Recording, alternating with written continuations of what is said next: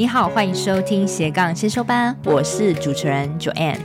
这个频道是帮助你发展斜杠事业前的先修班，我会协助你探索内心想做的事。让我们一起斜杠，找到闪耀的自己吧！嗨，欢迎收听斜杠先修班，是发展斜杠事业前的先修班。哇，我今天邀请到 Annie，她是可颂咪咪行销的 Podcaster。那同时呢，如果你们有在关注她的 IG 的话，也发现她的 IG 甚至版面非常的精彩，很多的干货。所以我今天非常荣幸邀请到 Annie 来到斜杠先修班，来跟我们谈谈说，怎么样透过 IG 行销自己跟自己的品牌。嗨，欢迎 Annie。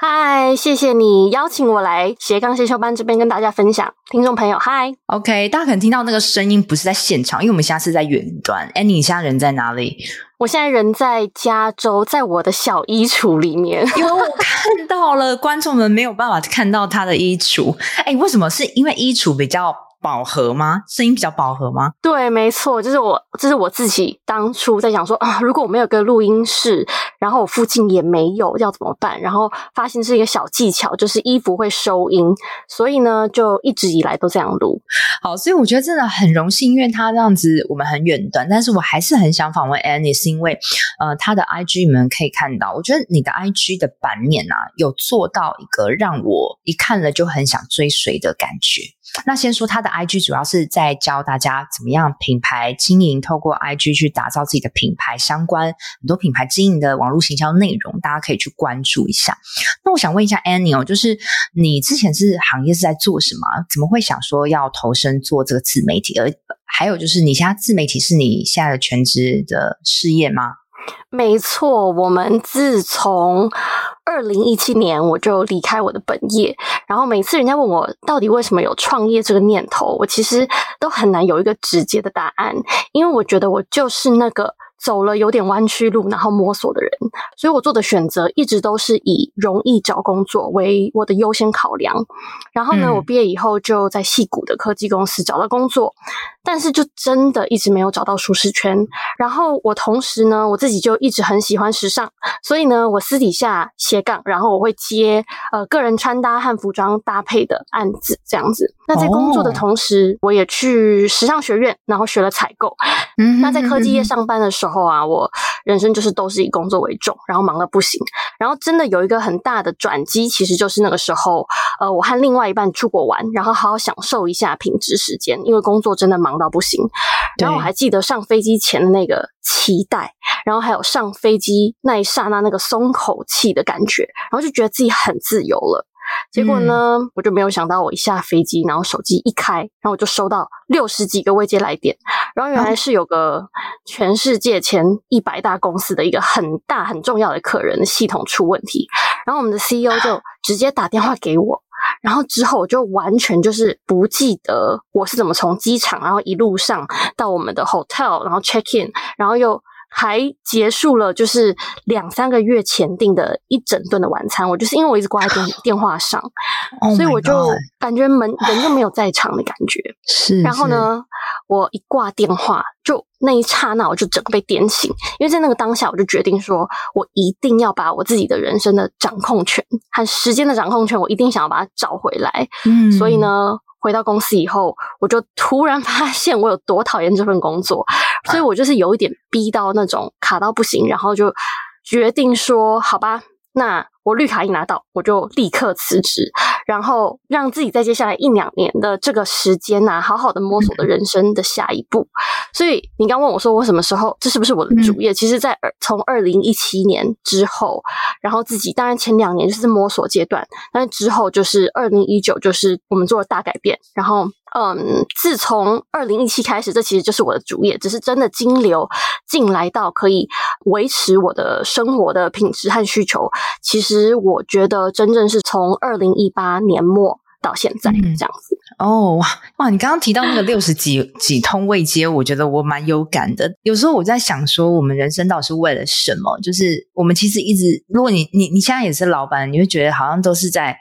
之前都是好像是在成就别人的事情，对啊，真的，嗯、我觉得或许是因为我就觉得我跟有一些创业者不同的是说，有一些人可能一开始就很有想法，然后很清楚我今天要做什么，可是我就觉得嗯，我应该是说会逼到一个不行，然后就觉得不行，爆了，炸了，就是我需要做这个决定。来活出我自己的路，所以就是一直用删除法的方、嗯、删除法的方式，这样在寻找机会吧。嗯 OK OK，所以你那个时候大概是呃之前有斜杠边开始经营，然后真正开始实际运行，大概是二零一八年末、二零一九年初嘛。那因为你们现在我看到你们是主要是教女性在网络上行销自己的品牌为主。OK，就是教专门教女性做网络行销。我想，我想蛮知道说，为什么你们后来会发展成这样定位，专门教女性网络行销，是什么样的理念呢？对，真的其实就是当初自己在开始的时候，我就是一直没有办法找到，嗯，因为我人在美国嘛。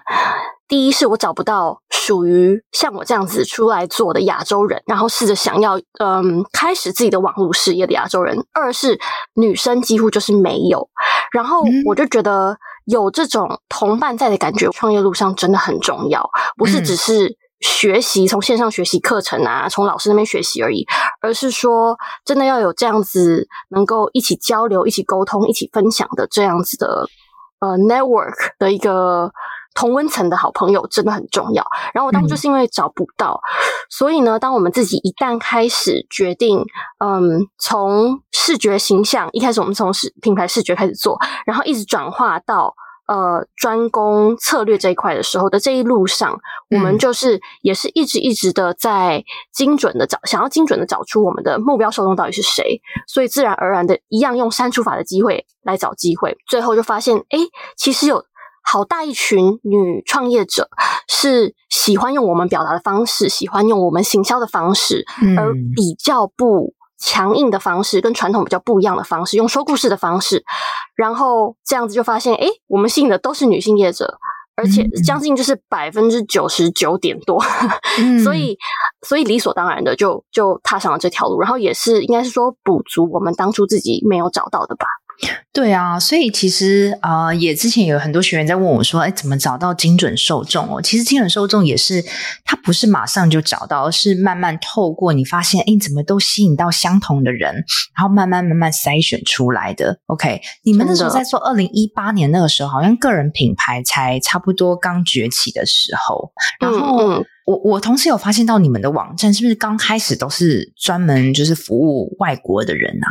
是没错，因为我是人在美国，嗯、所以我从这边开始。然后 Terry 一开始是斜杠加入的，所以我当然还是以就是我这边为主力嘛。那其实更妙的是啊，我刚开始创业的时候，因为没有什么想法，然后因为像我刚刚讲的，我当初就裸辞，然后决定给自己一两年内没有经济压力的状况下。去发掘我自己到底要做什么，嗯、所以一开始很自然的，因为我那时候要结婚了，就是从我的婚礼开始，嗯、所以我竟然是从、嗯、我想说，好，那我就要做跟科技完全没有关系，跟我学的东西完全没关系的，对，然后从婚礼设计和 party 开始做，然后就接触到好多小事业，然后之后，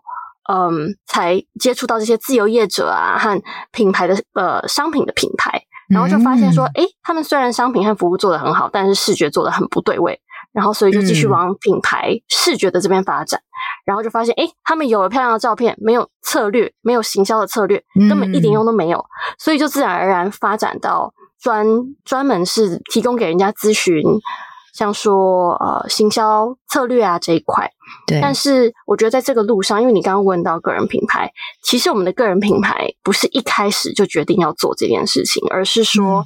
在这当中是用个人品牌来当成行销的一个手法吧，就发现诶，这样子，与其说一直在只是在分享专业，如果用更个人品牌的方式来经营，好像更对位，然后更亲民，然后让人家更有信任感，这样子。那我其实也有看到你们过去的贴文，到现在其实也看到你们的成长改变，所以真的大家不要觉得说。一次就要做到位哦，就是这个是不可能。那我们用话说回来，刚刚我们是说，其实找定位啊，它都是不是一触可及，是慢慢透过你的成长去慢慢形塑的。但是很多学员他会面临到做一个失业，可能他是一个健身教练好了，他不知道他要怎么打造他的形象定位。那这个时候，Annie，你会用什么样的策略去做引导呢？嗯，通常如果我们讲到定位的话，我们会用三个层面来抓定位。所以第一个层面就是我们刚刚有大概讲过，就是要精准找出你服务的受众，因为你找出受众是品牌跟行销的根基嘛，这也是最基础的、最关键的一部分。那像你刚刚讲的健身教练的例子，现在教健身的很多啊，对，你看呢，你是要利用你运动的方式。来做删除法呢，或者是你可以直接用受众的生活方式，像说他们是上班族还是妈妈，嗯、是产后妈妈。还是已经有很多小孩，诶，已经有几个小孩，然后小孩已经长大的妈妈。因为其实我觉得，就连妈妈的需求都不一样，就算都是妈妈，嗯，然后是女性，呃，针对女性的，可能他们要追求是身材要很好，呃，还是说要很，嗯、呃，很大力的减重也好，嗯，因为这个服务的方式都不会一样，还有你行销的方式也不会一样。对，那还是说是有人想要，呃，在很短的时间。增加很大的肌肉之类的，嗯嗯嗯，那这样子的方式都是你可以去发掘，哎，你要怎么样找出你服务的受众，然后针对他们的渴望和需求，这样子去包装你的品牌也好，去行销你的服务也好，嗯，甚至去创造出你的服务，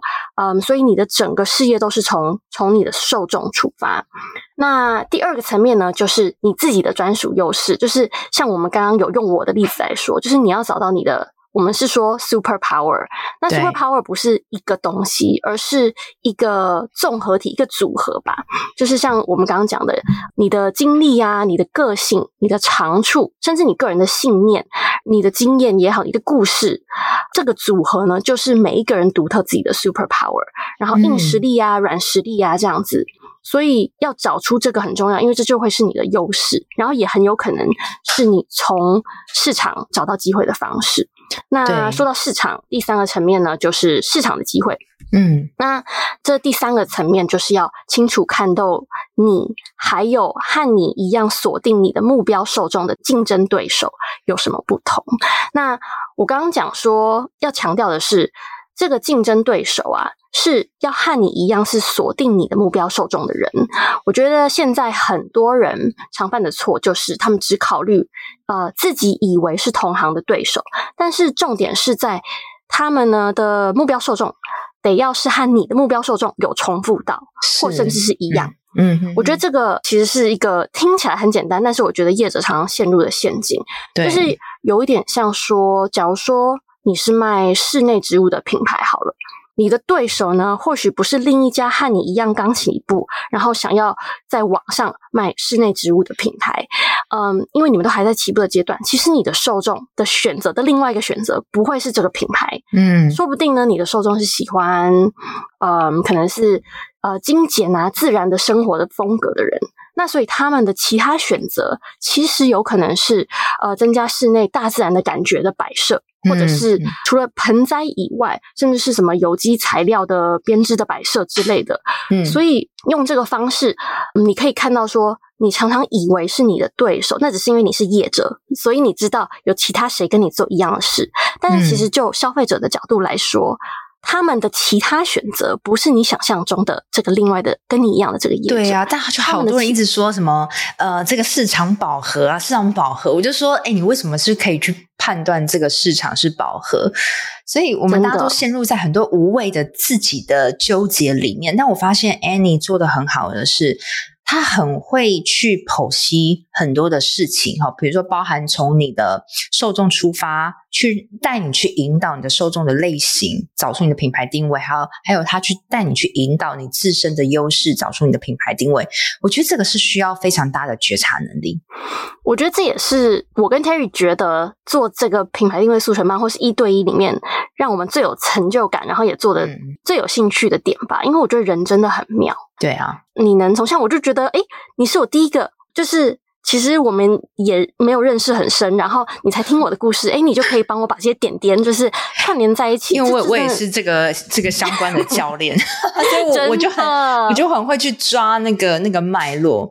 对，哇，真的有碰碰触到这种，因为因为你都在做做同样的事情，你对人的敏感度很高，嗯，我我相信 Annie 一定对人的敏感度很高。我觉得最后最后你都回到一个人的身上，人心啦。我觉得如果你嗯想要把品牌经营好，其实最重要是你的定位和你的优势。这个需要透过一个专业，像是 Annie 跟 Terry 的教练去帮你做着引导的。那另外就是因为现在很多的社群平台，我们开始导从 Facebook，现在比较少年轻人在用，现在到 IG 哦。我看到你们的 IG 啊的每一篇贴文，你们都做的好用心，然后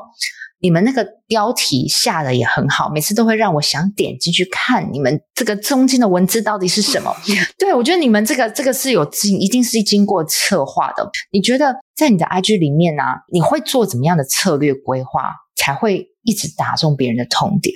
你有用其他的资源辅助吗？嗯，应该先跟你大概很快的了解一下我们。应该是说网络行销这样子架设出来的漏斗好了，就是我们的主力呢是我们的 Podcast 还有部落格，但其实部落格跟 Podcast 就是一样的。嗯，但是他们就是我们的主力，我们也是说是你的明星内容，就是最丰富的内容。嗯，那他们分别就是给看习惯是看文字还是喜欢听 podcast 的朋友，就是单纯这样子的不同而已。那再来呢，就是我们的电子报，电子报呢就是我们所谓的直达内容，就是你会确保你寄出的每一封都会直接达到呃订阅者的信箱。那这个跟社群不太一样，因为社群你是得要依着演算法。去发文，然后去确保人家有看得到，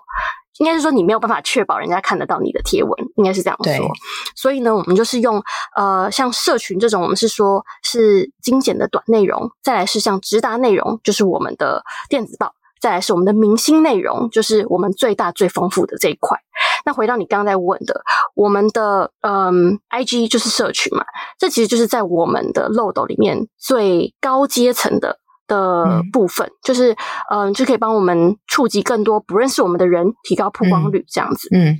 那我们接着就会把它引导到我们的直达内容也好，或者是我们的明星内容，所以 either 把他们请到我们的来订阅我们的电子报也好，或者是直接给他们，呃，把他们引到我们的部落格或者是 podcast，让他们能够在当下就是有点被惊艳到，然后让他们能够在。在收到这个很丰富的明星内容的当下，信任感和好感都可以立刻提升，所以这是我们嗯运用 IG 策略的 overall 的一个大方向、大策略。嗯，很高招哎、欸，真的，这个我可以补充一下。如果你们你们到听到这边，听众朋友，你们先听完这整集，等下再去看他们的 IG。他们的 IG 很常做一个策略，就是呃，他会写出一个大家想知道的一个内容，然后还会说，哎，如果你要得到这个。懒人包，请打懒人包，然后下面就有很多很多打懒人包、懒人包，然后就会自动去私讯，用机器人的方式去寄送给这个读者，然后或者说，哎，今天呃，你你想要得到这样免费资源，你打免费资源，然后他他都是用 IG 做一个，应该是漏斗的最大口啦，对，然后再去让别人去知道他们的部落格、他们 email 详细内容这个干货的东西，那你的粘着度跟你贴文的浮现度。就会很高。嗨，听众们，这是中场，我是主持人 Joanne。斜杠先修班品牌理念就是想要帮助想要成立斜杠事业，但是不知道如何开始的新鲜人，甚至如果你已经是在斜杠事业努力中，但是却快撑不下去，没有变现模式的同学们，你们也是我一直服务的客群呢。如果你听我节目很久了，又是属于以上症状的同学们哦，非常欢迎你现在赶快按下暂停键，跟我预约一小时的斜杠咨询。因为这个斜杠咨询是我做了近两年的服务哦，从我节目开始开播到现在一直有在做，目前为止咨询的次数也超过了一百位。同时呢，我也是政府单位的创业促进计划讲师。这个咨询会对于你品牌定位、变现模式、心态厘清多少会有些帮助。另另外啊，因为有参加过咨询的同学都知道，诶，每次咨询我都是付出极大的心思在跟你掏心掏肺，也很希望你慎重看待这次的咨询，而且我也是希望真的有需求的同学再跟我预约喽，期待你的到来喽，拜拜。还有啊，就是像我们刚刚说说到这个行销漏洞，让让 IG 的贴文浮现，让受众去领这个呃免费资源的懒人包，它是一个策略以外，我觉得其实 IG 的版面也超级重要，因为你的版面看起来就是吸引女生的，有质感的女生，因为你们的版面就是很舒服这样子。但是这个也是我的一个困难点，因为我没有美感，然后我也。没有这种做过时尚业的这种思维，哎，那怎么办啊？像我们这种人很多哎，就是应该你有遇到很多学生，都是他他也是按照你说的方式做啊，但是他就是拼凑起来就是怪怪鸟鸟的，怎么办？没错，我要给你一个小技巧，其实真的没有你想的那么难。你呢，唯一要做一件事就是。只要找出你的品牌色，你觉得这个品牌色是真的可以表现，让人家感觉出你想要别人感觉遇到你的品牌感觉有的那个感觉。只要这一组的品牌色是这样子的话，嗯、其实接下来就是色块而已。你其实仔细去看我们的 IG，现在我们曾经也是非常非常着重我们的排版，在当初只是照片的时候。现在的 IG，我觉得好处是也让你松一口气。我觉得其实现在 IG 跟以前真的不一样了。嗯，几年以前 IG 真的是以排版和图片为主的时候，对，嗯，那个时候照片真的是主力，然后修图真的很重要。嗯，但是现在 IG 这个平台和当初完全不一样，它绝对不是只是照片分享的平台，然后还有加入短片，还有其他的行销功能啊，这样子它已经演变成是增加和目标受众互动的行销工具了。它当初完全不是一个多大的行销工具，嗯、但它现在的导向完全就是一个行销工具，所以整个平台的重点就不再是美照。那这样子的话，我希望能够让跟你像刚刚呃有一样问题的朋友压力会少一点，因为现在重点其实是互动率，而且 IG 在演变，哦、然后使用者还有大家用 IG 的用法，其实跟以前也不一样。以前真的一开始当它还是呃美照的 APP 的时候。人家真的就是只会比较跟漂亮的照片互动，因为那就是大家用这个呃 app 的原因，对吧？对。但现在这不是大家用这个 app 的原因，所以人家会互动的反而是你的内容，或许是呃你录的短片，或许是你写的文案。也好，嗯，嗯，这些都是有很多不同的因素。那所以像我刚刚讲，其实那个小技巧就是，你先把一组的平台色找出来以后，你仔细去看我们的。其实我根本就没有在规划排版了，嗯、只是呢，我发现你在三个颜色，对，浅对，你就是浅的咖啡、中的咖啡、深的咖啡 tone。哎，真的耶，我要学起来。我已经没有在排版了。以前我们还是会用那种排版的那个 app，然后在那边排，而且我一直都排排九个，我很事先就把它都排好。其实你仔细想啊，你用受众的角度来想，如果我已经追踪你了，我其实根本看不到你的排版。我已经追踪你了，我直接是在我的那个 feed 你就跑出来了。所以唯一会看到你排版的人，是像你刚刚讲的没错，是新的人。所以对第一眼的人是也是重要，没错，就是说。嗯呃，第一眼让人家觉得很吸睛，可是其实没有你想象的那么重要，因为它的下一个步骤就是点点贴文，所以你他反而一点进去，你的目标是要让他不管他点哪一个贴文，只是前面九格的贴文，他一点进去，你要能够点中他的心，他才会继续追踪。嗯，所以我觉得那个排版只是可能 catch 人家的注意力在那一瞬间而已，其实还是你说的内容，你文章的。的的这个有价值的内容才是最最最重要的哈。对，没错啊，真的太太棒！我觉得真的是跟你聊，真的是也是让我自己成长。对啊，就三个颜色就好，然后其他穿插着这影片，但是影片我要着重在我自己内涵的东西要说出来。对，太太棒的干货了。那可是我觉得，嗯、我觉得你已经你已经成功做到一半多了，因为我觉得你的影片都很好。我正想要说，我觉得真的影片有很多你的色彩，然后我自己看得很开心耶。但是你不觉得我的影片说的很直接吗？对，可是我觉得那就是你的 style，就是而且有时候你连 NG 有一些那种小 NG 的画面都会加进去，我很喜欢那样子，因为我觉得你看好仔细哦，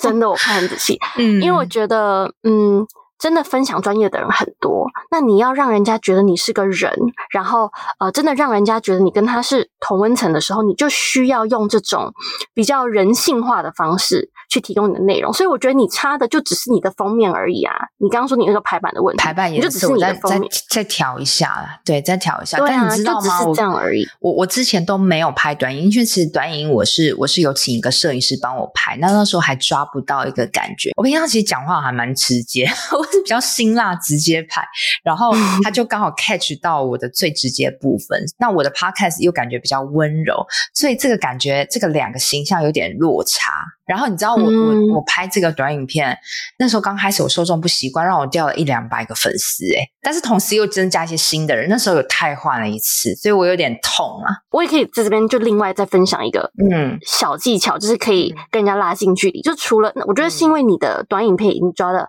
我觉得很有你的 style，我个人是很喜欢，因为我觉得跟其他在分享这一块的人，你不见得都是要很专业或者是很得体，对，或温柔这样。我当初就是太 无聊，我当初就是录的很无聊、很严肃，然后那个观看书就很差，人家就觉得很像，就是真的有我们这种知识型的哦，最怕就是让人家觉得这样说教。我我所以我想改成那么生活化。我当初你可以看我很以前的，就很像在说教。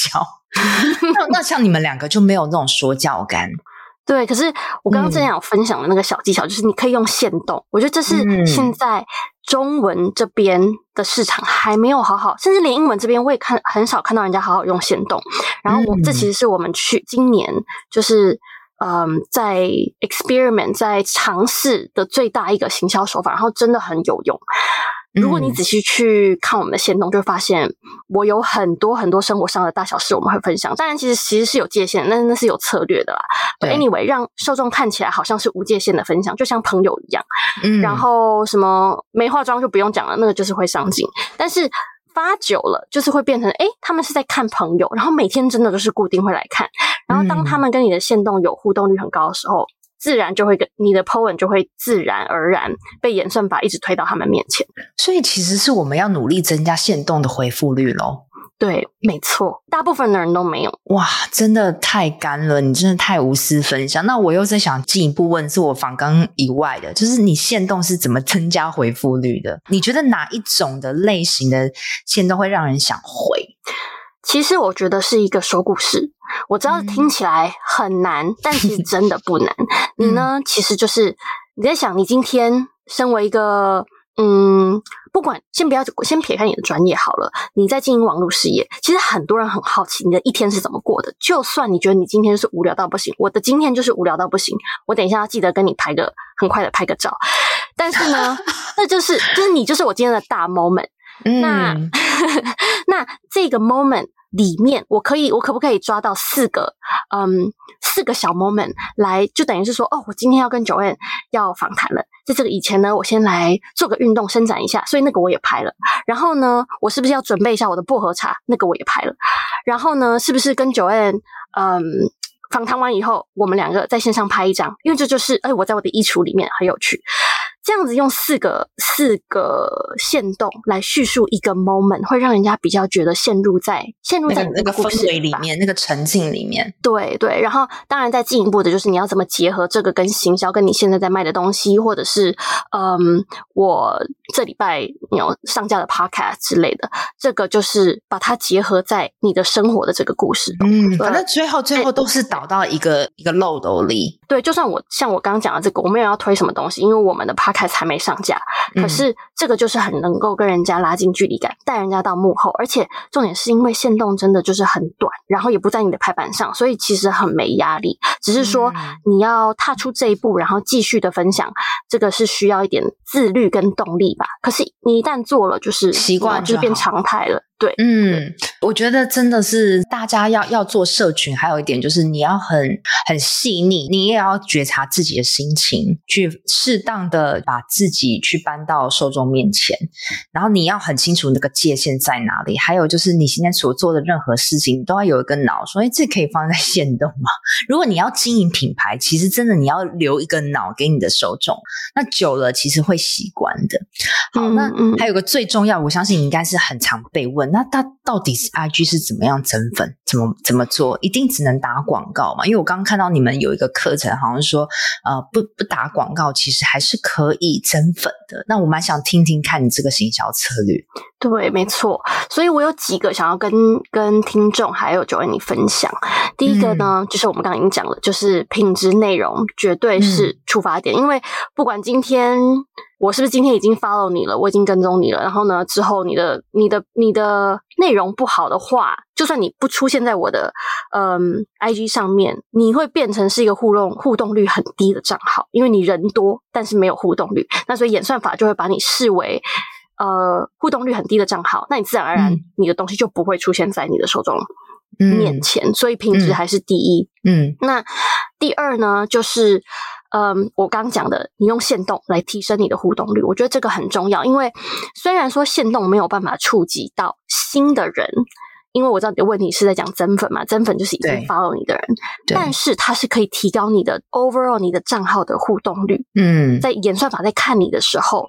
每一个看你的人，这都算一个互动，会打开，然后看多久，然后有没有到下一下一个线动，然后线动看久了，他呢，你的贴文就会在在他前面出现。那一旦你是一个互动率高的账号的时候，嗯，呃，IG 自然而然，其实，嗯，他不，他就会把你放在别人的那个，我有点忘记中文是什么，就是 IG 的那个 Explore 的页面，对对对，对首页。会给比较会对你的东西有兴趣的受众，让他们看到你。嗯所以 overall 你的目标应该要是提升互动率，你要成为一个互动率高的账号，而不是粉丝越多越好的账号。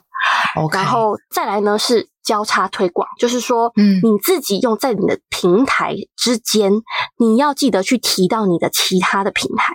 我觉得很多人可能一开始会想说，哦，万，我不想要有一个人，可能同一个人，他又在 IG 看到我，又在脸书看到我，然后又在电子报上面看到我，这样不会觉得很烦吗？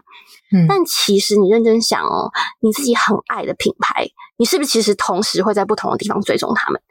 嗯，然后。你在他们的面前出现的频率越高，他们其实自然而然就会对你的信任感和好感度就真的会增加，就是像交朋友一样。那我们人对越熟悉的人和东西，其实不自觉的就会帮他们加分。所以，除非你的内容真的就是很讨人厌，或者是真的无聊到不行，通常你你要记得在自己的各个平台上去宣传自己的另外一个平台，这样子。嗯，因为我觉得从业者都会忘记做这件事情。还有一个就是在你的社群的字界一定要加加加入你的关键字，就是重点是目标受众会搜寻你的关键字，因为我觉得，嗯，对，我觉得我最近读到一个很有趣的研究，就是说现在年轻人啊，与其在 Google 做搜寻，很多人其实都是在社群在搜寻他们想要的服务或是商品，但是偏偏很多人都没有在他们的嗯账号的那个字界。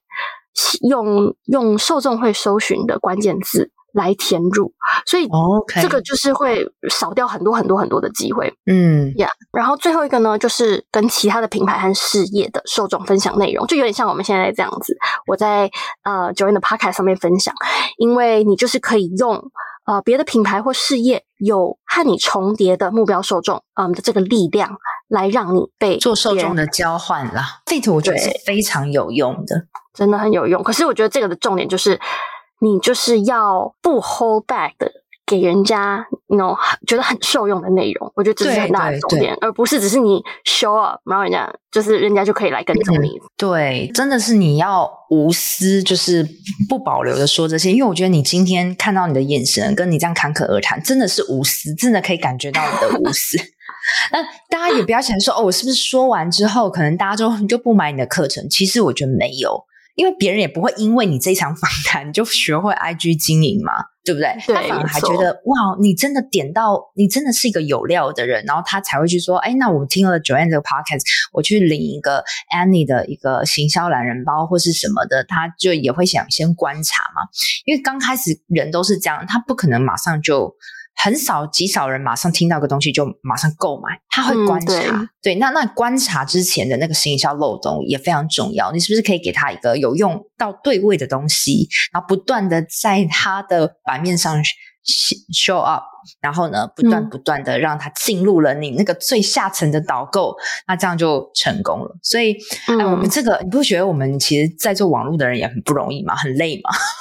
真的，其实就是有很多的心理学，你要去猜人家的心理，你要去猜，就是受众的那个会下一个行动是什么，下一个行动是什么，这样子。对啊，对啊，但是有也是蛮好玩，如果你发现，哎，你自己找出这个漏斗的时候，你就发现。哦，我我我抓到了这个点，然后你其实，在网络你就觉得，其实网络上是可以做各式各样的生意的。那如果还没有找到的人，其实你不要灰心，你你长期做，你你用心观察你的受众，一定一定会找到。嗯。好，那所以我另外也蛮想问，最后就是说，我们大家都是说好个人品牌啊，在 IG 上行销自己啊，导购自己的服务啊。但是我其实带了蛮多的学员，他的 TA 是像企业界的大老板，就大老板可能平常不是像我们这样子会滑 IG 的人，他可能需要做提案给老板的这这种的产业啊。那你你认为他也可以透过 IG 展现自己，得到合作机会吗？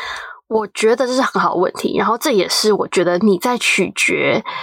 你的行销手法很重要的一个问题。嗯，就是说，虽然说我们有教 IG，可是我也没有觉得说每一个人一定要用 IG，除非说你的目标受众。在 IG 上，你不应该用 IG 啊。但是用我刚讲的策略，嗯、不管你是在做什么行哪一个行销手法，IG 只是这些手法的其中的一个而已。嗯、你要用的思维还是一样的，就是到底要用哪一个才能够为我的事业和品牌带来最大的成效。所以你刚刚的问题非常好，就是你今天要要仔细的去想说，诶，这个企业界的老板他真的有用 IG 吗？如果他没有用 IG，没关系，那他是在读哪个杂志、哪些书籍？哪一些社群，他有没有在听呃固定的 podcast、实体的活动，或者是有那种社交的活动，比较小众的，或是展览呐、啊，甚至像我刚刚有提到的电子报行销，因为我觉得很多大老板都收 email。对，那我觉得现在台湾很普遍的业者，一般啦，一般的小事业都是习惯加 line。对，可是事业的大老板他们在看认真。正式的东西其实是一样，是用 email 在收这些东西，嗯、所以我觉得这是也是一个不一样的想法，就是你不见得要用普遍的行销手法，包括 IG，包括 Line。如果你的受众没有在用这些，嗯，这些平台或这些工具，那根本就是浪费时间。嗯。哇，我真的听到非常对味的，因为我想说你是叫 IG，你应该就会觉得怎么样跟 IG 串的，但是你其实整个打掉重来，就是又回到了你的受众身上，你的受众到底他都是用什么平台，你就是 show up 在那个平台上就好。你也可以进 IG 没有错，但是你要知道你的着重点在他可能滑到了 IG 之后的那个电磁报。我们现在我我觉得已经是一个，因为很多人他是撒在各个平台，就像我自己，我 Podcast，我 YouTube 也放我的 Podcast。我的 IG 也放，我的 Facebook 社团还有 Facebook 粉砖，其实就是都全部全开，因为你不知道哪个受众会掉进来，但是你你最后会慢慢发现，哎，你的受众怎么都从 IG 来？那你可以强化 IG 的的经营。对，那如果说你发现，哎、嗯，老板都是看了电子报，那个开心率很高，那你可能就强化电子报的经营。我觉得这个是需要慢慢慢慢去深入了解的。嗯，没错。而且我觉得还有另外一点是，你也可以考虑你的目标受众，他到底都去哪里取得资讯。嗯、有一个很简单的例子，就是我比较不清楚台湾的，或者是你在指的这些业界的老板，因为我觉得每一个不同产业的老板其实作息也是不一样的。对，就是刚刚好我在美国接触到了一个。他的目标受众也是老板，那这些老板们就是很爱去打高尔夫球。嗯，那打高尔夫球的这一些 golf club。他们其实都是很小众的，但是很集中的。其实你是可以去那边宣传，嗯、所以我觉得了解他们的生活习性，不要只局限于诶他们去哪里找我这种资讯，而是他们一天下来人都在哪里。非常非常有用的一集哦！哇，真的，今天其实也让我学到了蛮多了。其实我们在做网络行销这个东西，不是毛起来做，你要学会去观察你的受众，还有你你的自己，然后你去找出你独一无二的行销漏洞，因为每个人一定都是不一样的。对，那也不用执着于说哇，这个 IG 的版面一定要弄得很好很好，不要把重心花在这边，而是怎么样去提高你的价值、你的内容。那要怎么去提高你的价值内容？可能你也要需要多去解决受众的问题，然后多补充一点料，让自己视野更开阔，也会有助于你的这个内容更打动人心。好，嗯、那今天非常谢谢 Annie 哦。如果说 And Annie，我们如果要找你的话，可以怎么找到你呢？嗯，可以直接去我们刚刚已经讲很多次的 IG Olia and Fig 啊、呃，直接拼出来。然后呢，如果呢你也想要索取我们呃想跟听众分享的呃行销必备神器，这个呢是八十个 AI 工具提问模板。那如果你有兴趣的话，你可以直接来我们的 IG 私讯我们斜杠，然后你可以直接去看我们的机器人是怎么回复你的，你也可以从那边开始学习。哇哦，对，太棒！就是私讯你，然后打斜杠吗？对，没错。哇，斜杠两字，太棒太棒！我我我自己有，因为我要我要写给你访纲，所以我自己有去下载那个 ChatGPT 那个 AI 的模板。哎，这也太干了，就是非常多的它，你你有分类的，就是你可以从中间结合 ChatGPT 找出你的问题的解答，这个是太好用，而且是免费的。实在，其实当初就是因为我们自己在用。然后呢，我们就直接复制了一个 copy，然后就分享，所以 是是我们自己无偿天天在用的。对，所以这一点也可以带给我们听众，就是你你要做网络试音，你真的要无私。你你们去下载这个八十个 AI 工具，你们就知道它有多无私。我就不讲太多了，好不好？私讯这个 Annie 跟 Terry 的 IG 打斜杠，然后就可以看到这个模板了。好，对，让我们知道你是斜杠先修班的听众，所以打斜杠，OK OK，所以所以这个其实也是一个行销漏斗喽，你们就看看你们怎么掉进他们的漏斗，然后你们可以再来跟我分享。没错，OK，好，谢谢 Annie 喽，谢谢今天的访谈，谢谢，谢谢，拜拜，拜拜。在本节最尾声，老样子跟你做个重点整理，第一个。精准受众，它并不是马上就找到的哦，它是需要慢慢筛选，经过时间的历练而来的，所以真的不要急。在第二个重点，如何找到定位呢安妮提到是有三个层面，第一个是你要找出你精准服务的受众。假如呢，你是健身教练好了，你可以从你的受众的运动方式，还有你的受众的生活方式、减肥的方式，慢慢区分出你的受众。再来第二个，你要去找出自己的专属优势，也就是 super power，你的个性长处，还有你的故事经验。再呢，第三个是市场机会，你要区分说你跟竞争对手有什么不同。但在这边，他指的竞争对手并不是做同领域的人哦，而是你们是不同领域，但是受众是一样的这样子的竞争对手。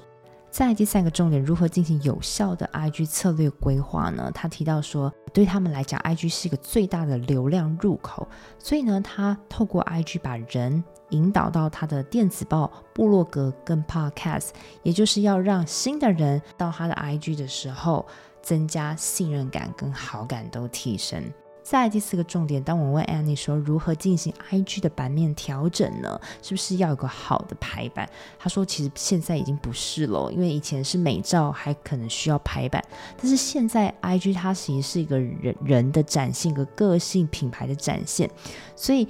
一开始排版只是一瞬间的感觉而已。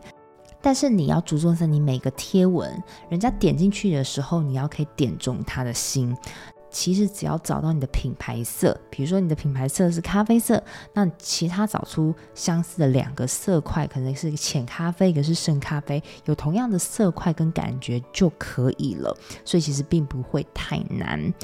再来呢，第五个重点，Annie 提到说，你要去增加限动的回复率，因为就可以增加你贴文被看到的浮现度哦。但是怎么样去增加限动的回复率呢？他说你要把一天切割成四个 moment。然后呢，你可以再结合自己的行销策略做分享。其实多 po 限动呢，也会需要一点动力跟热情。其实久了就习惯了。那你要让受众看起来像是朋友没界限的分享，但其实是有策略的。再来第六个重点，如何增粉呢？Annie 提到说，现在你是要经营一个互动率很高的账号，而并不是一个粉丝数越多越好的账号哦。你可以用以上刚刚所说的，用限动去提升你的互动率，还有你的内容值是一定要好的。那你也不要忘了要交叉的推广，要让各平台都要有你的东西出现，常在别人面前出现是非常重要的。还有你在 IG 的自我介绍也要增加关键字，你也要不同的跟任何人 fit，那你就有机会被越来越多人看到。再来第七个重点，你提到说你要针对你的受众去想，他们一天生活会出现在哪里，会用什么平台，你要用对的行销策略，而并不是别人一直在用 IG，所以你也要用 IG 哦。你要懂你的受众出现在哪里。我觉得这集呢，真的可以给我们有在进 IG 的我们很大的帮助哦。虽然我得到最大的重点就是变成一个互动率高的账号，而非。粉丝数越多的账号，那这也会增加你的导购力。我相信这集对于已经在经营品牌或是经营 IG 的你一定很有帮助。如果呢，你想要得到 Annie 满满的干货，请私讯他打斜杠，就看得到他帮你整理好的 AI 工具喽。那我们下期见，拜拜。